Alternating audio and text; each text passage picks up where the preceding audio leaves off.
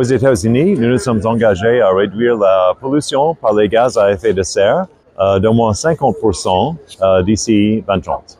Euh, nous sommes aussi en train de tripler la production éolienne et de multiplier par 7 à 8 la production solaire avant la même année et de produire euh, 100% d'électricité propre d'ici euh, 2035.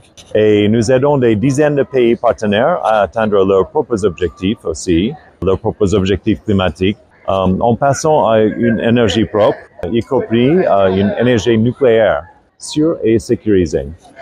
Nous avons également lancé euh, des partenariats pour réduire les émissions du secteur euh, du transport maritime et euh, mettre un, un, terme à la déforestation euh, d'ici 2030. Mais il reste euh, encore beaucoup à faire et c'est ça le grand enjeu de la COP 28. Comment l'administration Biden évalue-t-elle l'importance du fonds adopté pour financer les pertes et dommages liés au climat pour les pays vulnérables? Et quel rôle les États-Unis comptent-ils jouer dans sa mise en œuvre? Les États-Unis se félicitent des recommandations du comité de transition visant à mettre en place un nouveau fonds pour répondre aux pertes et aux dommages euh, du changement climatique. L'adoption de ces recommandations le premier jour de la COP a été suivie par plus de 700 millions de dollars d'engagement immédiat de la part des pays développés et en développement.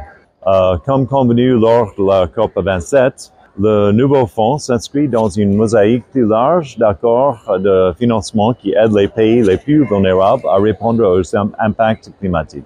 Nous avons également défendu euh, l'inclusion des peuples autochtones, de la société civile et des migrants climatiques au sein du conseil d'administration du nouveau fonds. Et cela n'a pas été réalisé euh, sans la coopération de nos partenaires euh, au sein de la COP. Quelles initiatives ou mesures les États-Unis envisagent-ils de soutenir pour répondre aux préoccupations des ONG concernant les communautés locales en Afrique lors de cette conférence sur le climat, notamment en relation avec les énergies fossiles? Pour citer quelques exemples, euh, lors de la COP28, le gouvernement américain a annoncé 100 millions de dollars de nouveaux investissements pour l'initiative Feed the Future euh, au cours des deux prochaines années.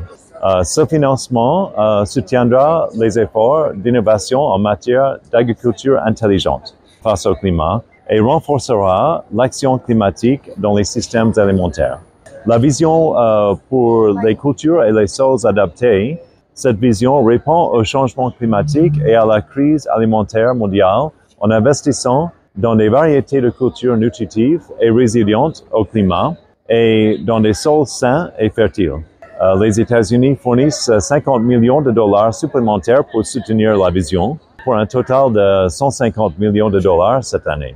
Et finalement, euh, il y a 21 nouvelles entreprises qui se sont engagées à investir dans l'adaptation climatique dans le cadre de l'appel à l'action lancé au secteur privé dans le cadre du, du plan d'urgence présidentiel pour l'adaptation et la résilience ou l'initiative Prépare.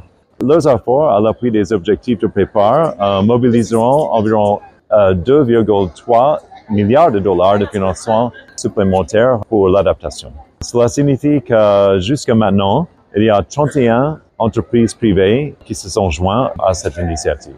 Et ce ne sont que quelques exemples de ce que font les États-Unis pour faire face à ces défis.